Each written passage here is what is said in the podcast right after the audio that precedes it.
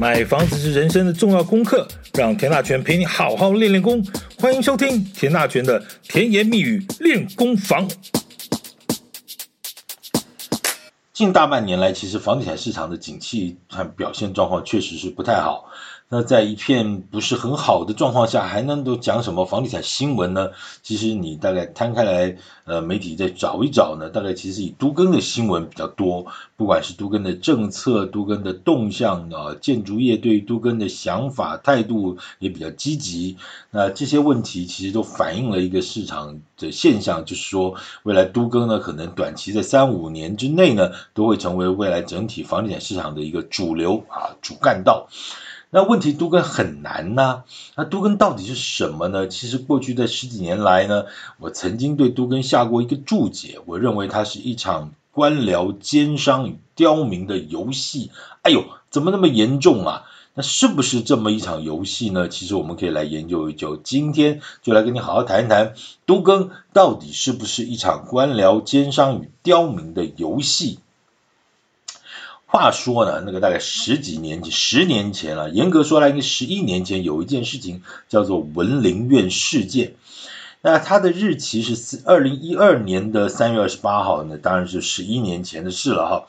那当时发生的那一天的晚上呢，有一个谈话性节目叫做资深的朋友应该还有印象，叫做二一零零全民开讲。那我呢，当天就应邀这个上节目去评论这些事。呃，当然现场还有几位其他的专家了哈。那我们就在谈这件事情的时候，就发现到说，哎，这件事情到底问题出在哪里？那个台北市政府的态度如何如何？那建商又少做了什么什么啊？那那个这个这个这个居民啊、民众啊的态度又是怎样怎样？哎呦，讲到后来就发现到说。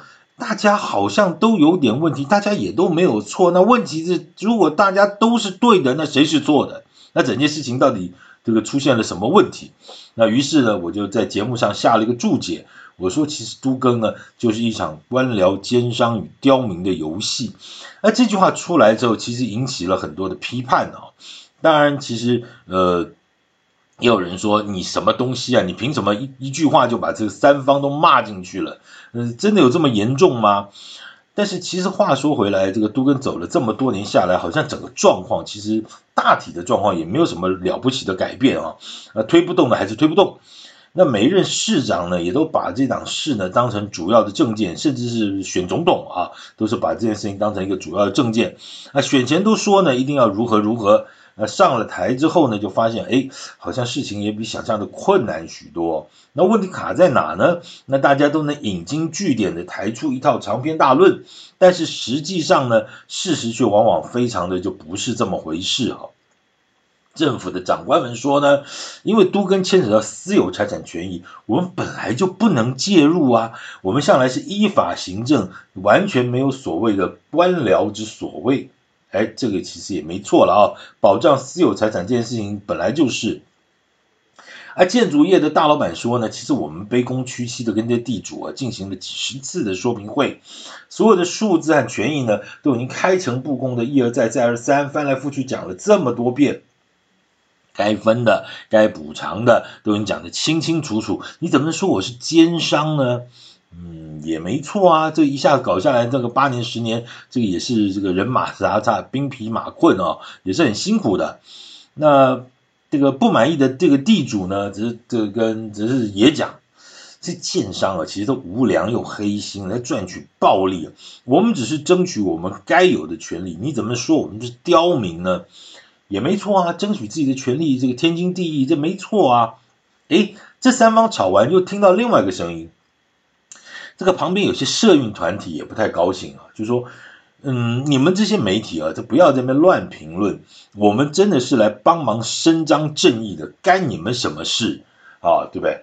那其实这些年你也看到了啊，就很多的这些所谓的这个社运团体啊，就就这老师带着啊铁链白布条衣服扛出来啊，地上一躺啊，就居住正义了啊，那事情呢，呃，因此也就可以搞得啊更加的嗯。好，更加的精彩。好，好了，看来大家都没有错了哈。其实，总之，文林院的事情后来尽管经过几年之后，还是算一个圆满的告一段落呢。那要错要说错呢，就是我的错好了，好不好？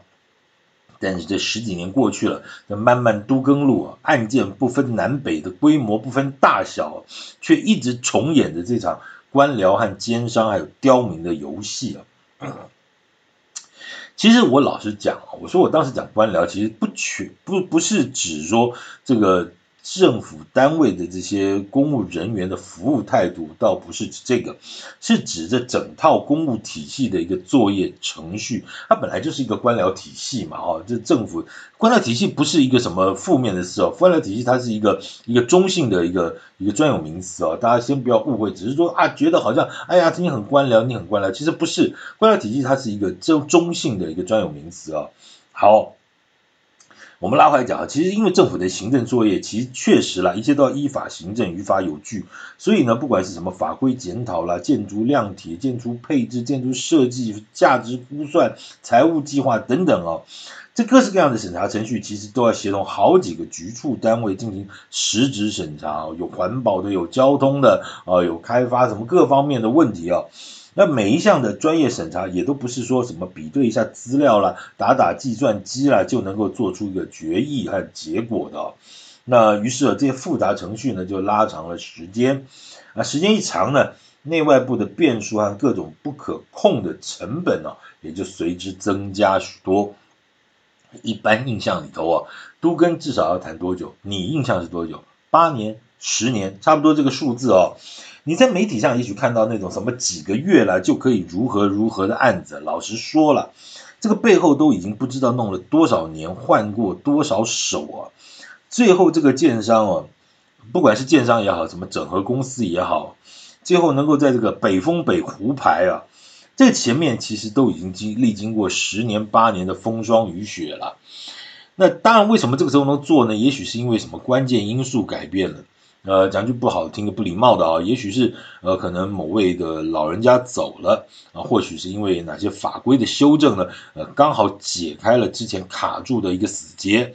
总之呢，都更故事啊，都更的故事太多种，它从来就不是一个王子汉一看到一个公主就从此过着幸福快乐的生活的这种剧情啊，而且非常的不是啊。都更和危老改建这种作业一旦启动，光是最前面的这个住户整合协调，至少就得花个三五七八年。好不容易谈出个结果，要将什么都更的事业计划或者危老的重建计划要送进主管单位啊，又面临各式各样的审查会议。那就算是一路绿灯的顺利审查，光是要排程啊，就超过一两年。什么叫排程？我送进去，你也送进去，他也送进去，好，有个先来后到吧，行吧，哦，你同时进十个，那也 OK，也有一二三四五六七八九十，但是呢，有些时候因为一个案子它比较复杂，它搞很久，那就后面就卡。我的案子比较单纯，但是我就卡住。那有的时候人们说，哦，我们简单的先走，后面的稍微复杂的拉开，这就错乱，所以这就有排程的问题。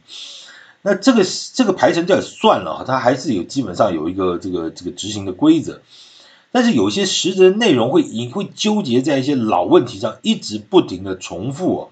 好不容易等到审出一个结果，好了，那些都过去了，审出个结果呢，我们就申请建筑执照，对不对？顺利开工。我请问你房子要盖多久？小一点的盖个一两年，没有什么一年的啦，哦，大概都是两年到三年，大一点的三四年。好，我刚讲了，整合好了三。这个三五七八年，就算你很快了，什么一年一年一年两年，你把它 OK 整合完，然后你要审核审核审查又审核三四年，然后呢，你盖房子又盖个三四年，这一加起来不就是八年十年吗？那这个八年十年过去了，其实对于房地产市场的景气，不知道翻几个滚啊！不论是这个景气或房价的变化，其实对于想当年所谈的很多条件啊。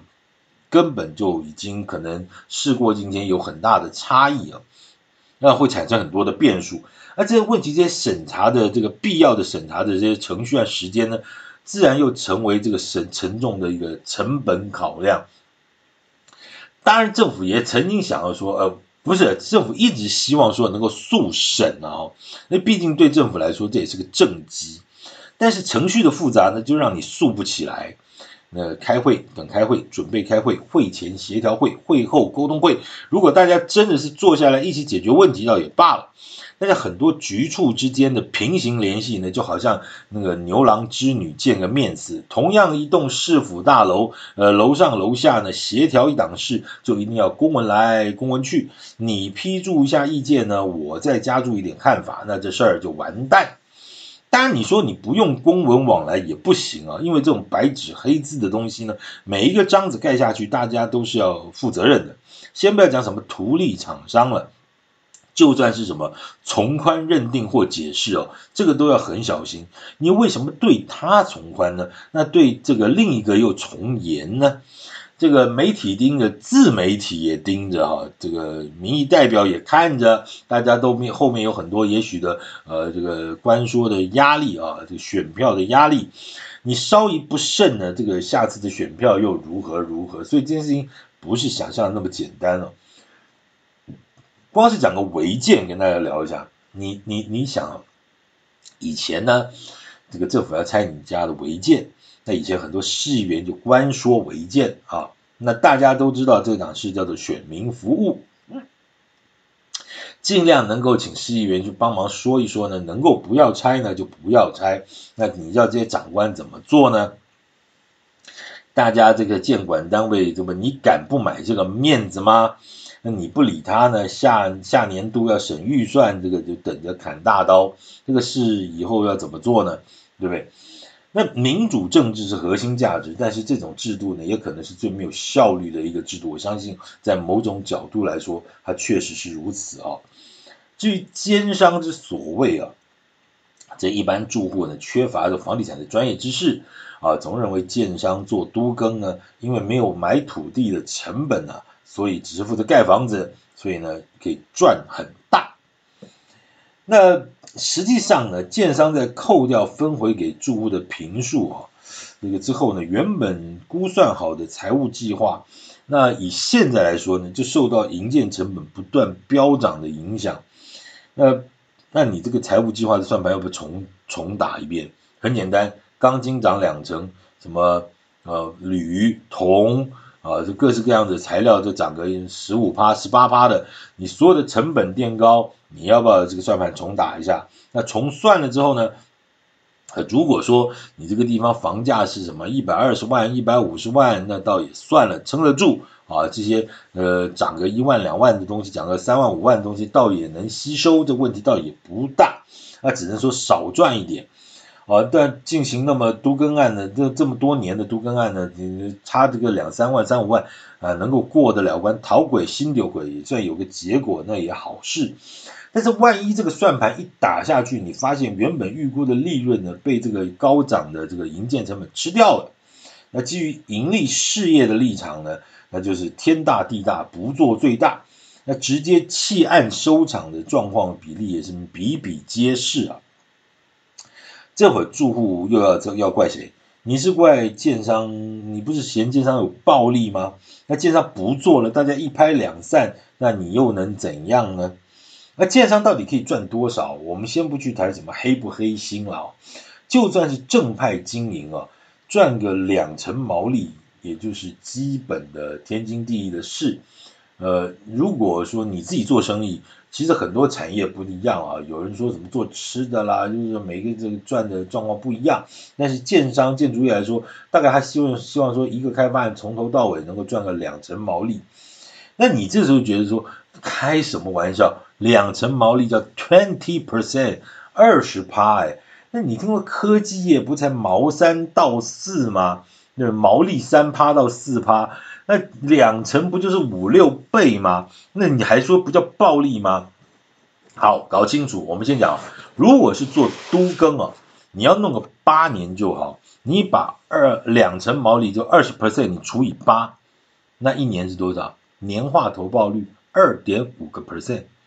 你你你你不是这样算吗？你你八除以这个二十除以二十趴除以八八年，那如果是除以十年呢？那不就两趴吗？对？那还是重点是搞得起来哦。那搞不起来，你做了个五六年、七八年，成本花下去，就后来一拍两散的事情，那那怎么办？那个成本算谁的？啊，那个是经营的风险。是啊，那我可不可以不做呢？好，你说赚那个建商赚房价赚很多，如果从现在起算，我请问你，你知道八年之后的房价是多少吗？肯定涨很多吗？那你自己来做啊，你做啊。啊，你说过去八年涨很多，那你知道未来八年会怎样呢？政府不现在健全房市吗？希望房价不要涨太多吗？那这件事情是不是是是这么回事吗？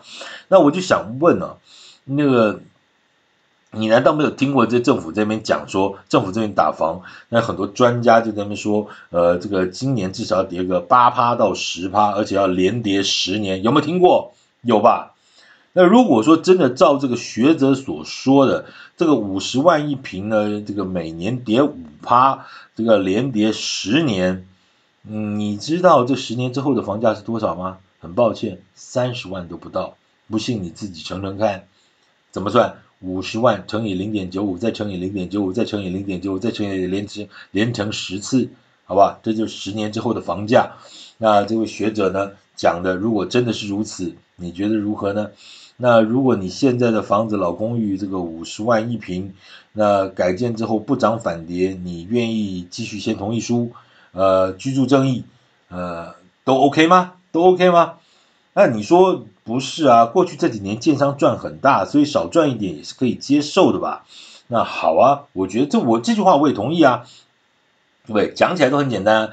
去年呢，你的薪水是一个月五万块。但是因为现在疫情关系、景气的关系，老板跟你说，请问你供体时间，所以今年呢只能给你三万五一个月哈、那你 OK 吗？你接受吗？当然有些人我相信会接受啊，对啊，我要跟政府，我要跟那个这个老板这个公司呢这个供体时间，嗯，当然我也给你拍拍手我相信有很多的朋友应该是不会接受这件事情，你过去赚多少，你过去的本事，今年赚不到，那就不是你的问题。好，我是说真的，我不是在帮建商说话了啊。我说句中肯的，大家都是开门做生意啊。他究竟是基于什么理由啊，自己可以一毛钱不赚，免费让你换间新房子？你是建商，你会不会做嘛？他是你儿子是吧？实际上啊，其实所有都跟最关键的核心问题呢，都还是地主，就是人呐啊。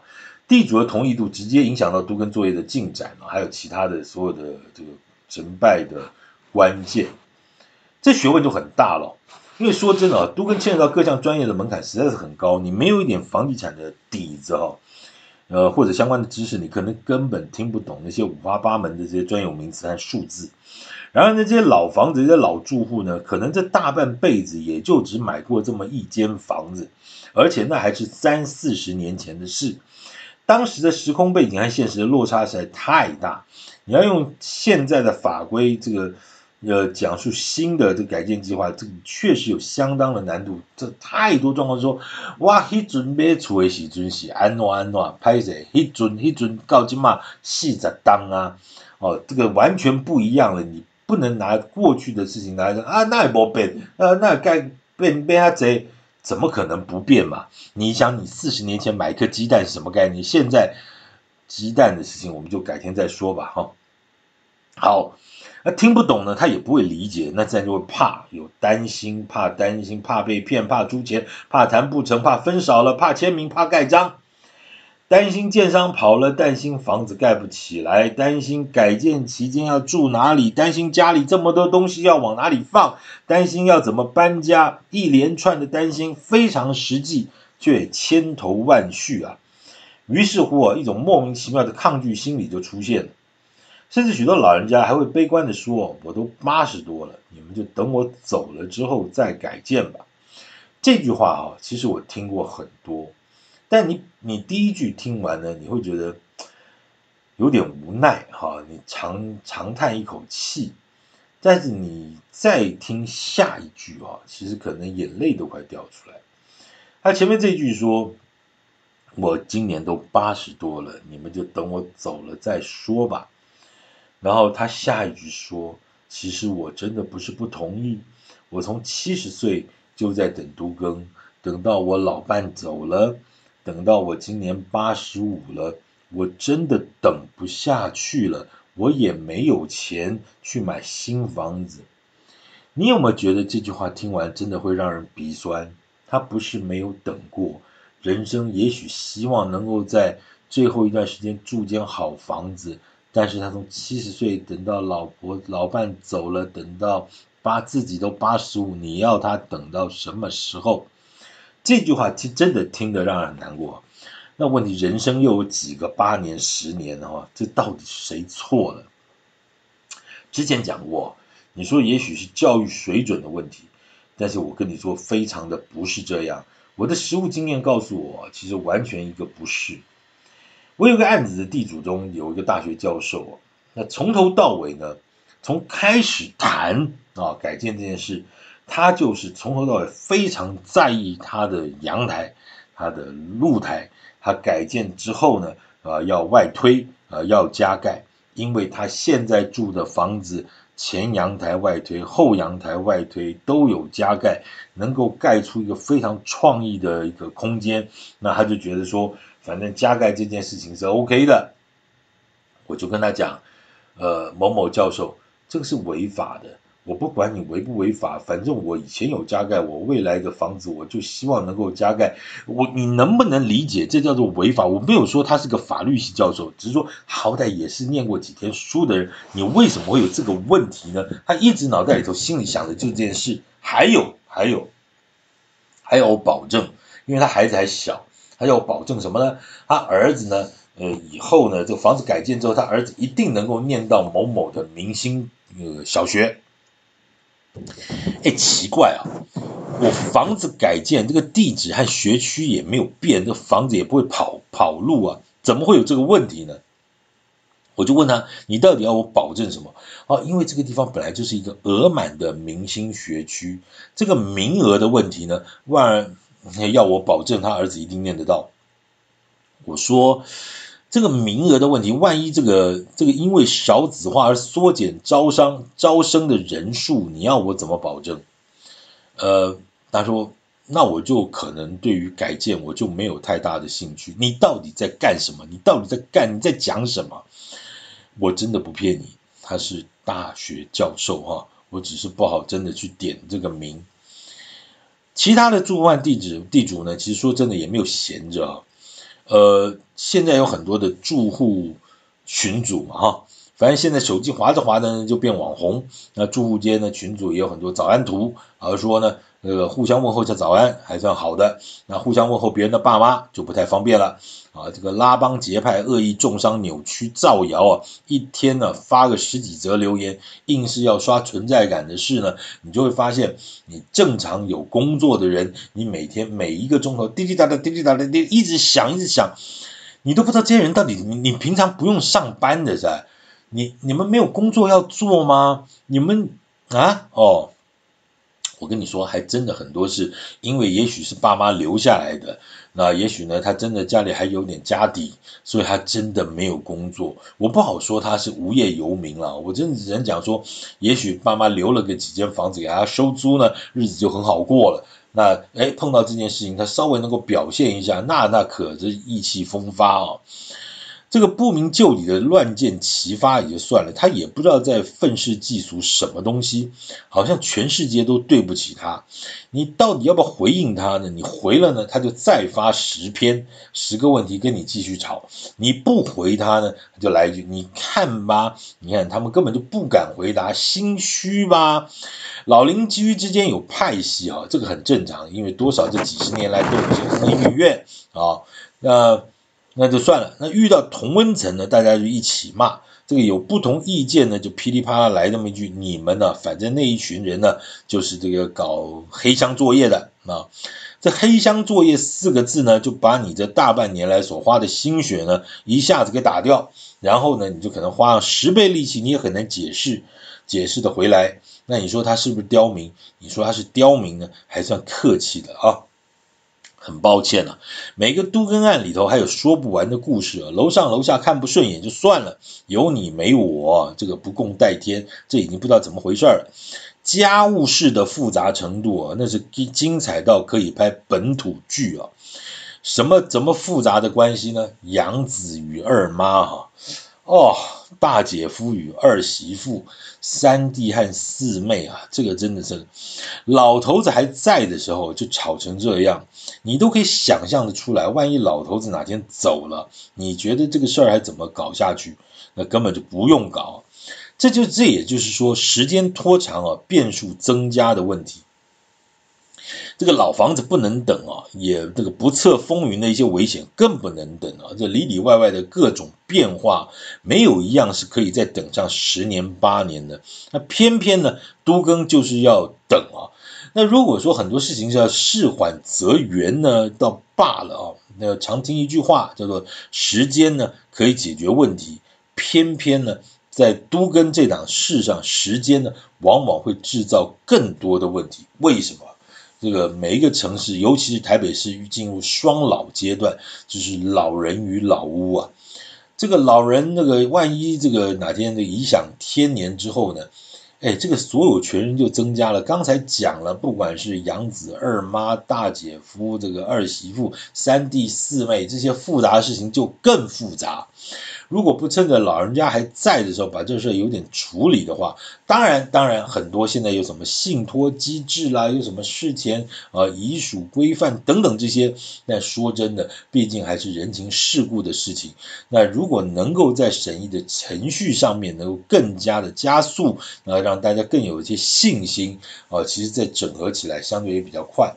我倒不是那么悲观的去说，今天这个都更呢，一定是一场。官僚奸商与刁民的游戏，因为这个游戏不会有赢家，大家到处你搞我一下，我搞你一下，最后就是全部都是输家。所以这件事情呢，我觉得有一个基本的态度是。